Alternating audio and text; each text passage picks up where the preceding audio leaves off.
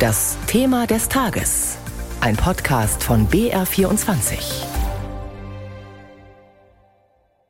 Es geht um teure und mangelhafte Masken, Vorwürfe von Vetternwirtschaft und heikle SMS. Der Untersuchungsausschuss Maske im Bayerischen Landtag, der steuert auf seinen Höhepunkt zu. Mit Ministerpräsident Söder wird heute Vormittag der letzte und prominenteste Zeuge befragt. Es dürfte unter anderem darum gehen, wie er persönlich in die Vermittlung von Maskengeschäften involviert war zu Beginn der Corona-Pandemie und wo er möglicherweise auch an Entscheidungen beteiligt war. In unserem BR24-Thema des Tages schauen wir jetzt ausführlich darauf, was sich die Opposition von Söder erwartet und was der Untersuchungsausschuss Untersuchungsausschuss bisher schon ans Licht gebracht hat. Arne Wilsdorf über Beamte unter Druck, politische Aufklärer und Minister, die alles richtig gemacht haben wollen. Besser jetzt die Gelegenheit für einige kurze Andrehbilder und dann würde ich bitten, dass Sie uns arbeiten lassen. Gerade hat Melanie Hummel, Bayerns ehemalige CSU-Gesundheitsministerin, als Zeugin den Konferenzsaal im Bayerischen Landtag betreten. Der Vorsitzende des Maskenuntersuchungsausschusses, Winfried Bausback, ebenfalls CSU, belehrt die Presse, bevor es losgehen kann. Fast neun Stunden lang wird Hummel zu den Vorgängen rund um die Maskenaffäre ihres Hauses zu Beginn der Corona-Pandemie Auskunft geben. Etwa, warum mit 8,90 Euro pro Emix-Maske damals der bayerische Höchstpreis bezahlt wurde. Man habe bei der Anschaffung nicht auf den Preis schauen können, so Hummel.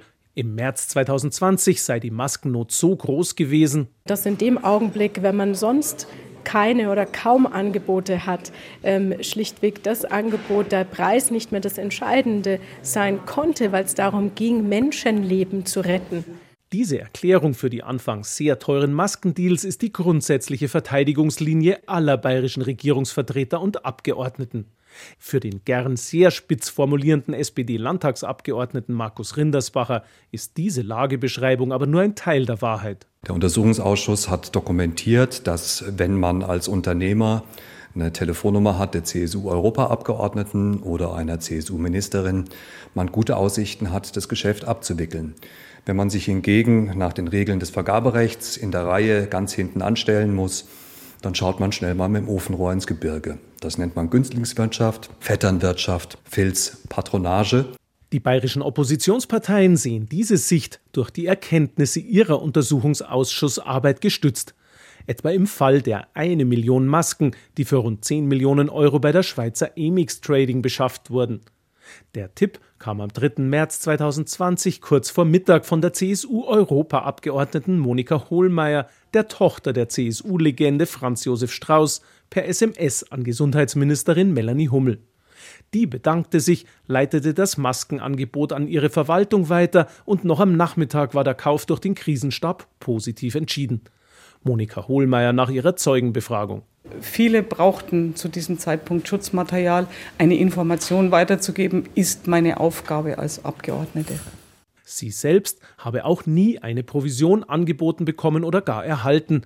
Denn was erst später bekannt wurde, Hohlmeier hatte den Tipp für die Emix-Masken wiederum von ihrer Jugendfreundin Andrea Tandler, der Tochter des ehemaligen CSU-Generalsekretärs Gerold Tandler dass Andrea Tandler mit einem Partner in Diensten der Emix Trading stand und beide später, vor allem durch noch viel größere Maskenverkäufe an den Bund, Provisionen in Höhe von 48 Millionen Euro verdienten, davon will Hohlmeier erst viel später aus der Presse erfahren haben. Auch Ex-Gesundheitsministerin Hummel beteuert, es hat für mich keine Rolle gespielt, von wem das Angebot kam, sondern es war überhaupt wichtig, dass ein Angebot da war. Und ich kann mich nicht erinnern, dass wir da in irgendeiner Form äh, bevorzugt gehandelt hätten. Dass aber immer wieder in der Verwaltung nachgefragt wurde, was aus dem einen oder anderen Geschäft geworden ist, das finden mehrere Minister ganz selbstverständlich. Schließlich sei die Maskennot groß gewesen und auch die Tippgeber hätten immer wieder informiert werden wollen. Melanie Hummel betont zudem, sie habe in ihrem Gesundheitsministerium nie Druck gemacht. Über Beschaffungen habe immer die Fachebene allein entschieden. Der stellvertretende Untersuchungsausschussvorsitzende Florian Siegmann von den Grünen will diese Argumentation nicht gelten lassen. Delegieren an die nächste Arbeitsebene, das reicht nicht aus. Zu Beginn der Pandemie hat es im Ministerium gefehlt an klarem Informationsfluss, an Arbeitsaufträgen und auch an dem nötigen Personal. Und das hat es tatsächlich dann am Ende Leuten wie Tandler oder Sauter auch so leicht gemacht, dass sie über politische Kanäle ihre Angebote gezielt platzieren konnten. Der umtriebige schwäbische Rechtsanwalt Alfred Sauter hatte als CSU-Landtagsabgeordneter und ehemaliger Justizminister traditionell direkten Zugang zur bayerischen Verwaltung. Als er im Frühling 2020 im Gesundheitsministerium für die hessische Firma Lumotex anfragte, ob Bedarf an Masken bestehe, da durfte er nach dem Ja gleich den Kaufvertrag schicken. Das Problem, wie später bekannt wurde, soll Sauter rund 1,2 Millionen Euro über Liechtensteiner Konten für die Vermittlung der teilweise mangelhaften Lomotex-Masken an diverse Behörden in ganz Deutschland bekommen haben. Auch sein Kollege im Günzburger Wahlkreis, der Rechtsanwalt und damalige CSU-Bundestagsabgeordnete Georg Nüsslein, war an den Geschäften beteiligt. Er soll über 600.000 Euro Provision bekommen haben.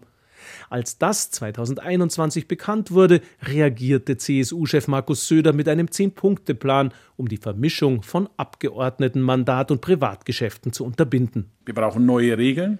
Wir dürfen uns nicht treiben lassen, keine halben Sachen machen, sondern einen klaren Kurs und klare Linie für die Zukunft, die geeignet ist, Glaubwürdigkeit und Ansehen für alle wiederherzustellen. Für die CSU steht eine Menge auf dem Spiel.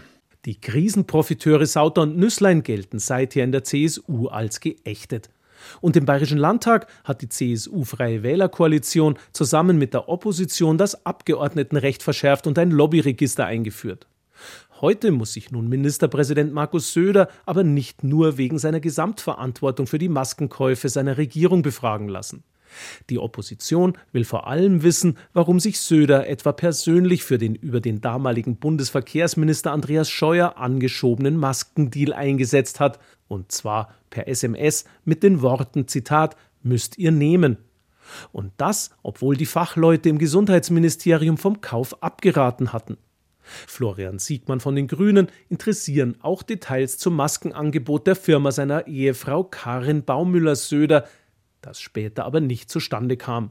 Das Wichtigste ist, dass sich herausgestellt hat, das Versprechen der Regierung selber reinen Tisch zu machen, das war nichts wert. Ohne den Untersuchungsausschuss wären zahlreiche Maskendeals erst gar nicht aufgedeckt worden. Wie zum Beispiel der über Andreas Scheuer, wie zum Beispiel das Maskenangebot über die Baumüller-Nürnberg-Gruppe. Für den Vorsitzenden des Maskenuntersuchungsausschusses Winfried Bausback von der CSU hat sich die Befragung von 150 Zeugen in über 40 Sitzungstagen insgesamt gelohnt. Es ist jedenfalls aus meiner Sicht kein Anlass, von einer Günstlingswirtschaft oder von einem Bananenstaat auszugehen, sondern es war die Aufgabe, in einer extremen Notsituation eine Beschaffung zu leisten und das hat der Staat in dieser Situation bestmöglich versucht zu gewährleisten. Die Opposition im Untersuchungsausschuss erwartet, dass die Söder-Befragung ihre Filz- und Vetternwirtschaftsvorwürfe nicht entkräften wird. Im nächsten Frühling werden die schriftlichen Abschlussberichte beim Bayerischen Landtag vorgelegt. Auch da werden CSU und Opposition wohl zu sehr unterschiedlichen Einschätzungen kommen. Ein Beitrag von Arne Wilsdorf war das. Um 9 Uhr kommt der Untersuchungsausschuss Maske im Bayerischen Landtag zu seiner letzten Sitzung zusammen. Und BR24 berichtet im Anschluss an diese Sitzung ausführlich darüber, im Radio natürlich, aber auch im Fernsehen und auch online. Zum Beispiel gibt es auch ein BR24 Live im Web und in der App.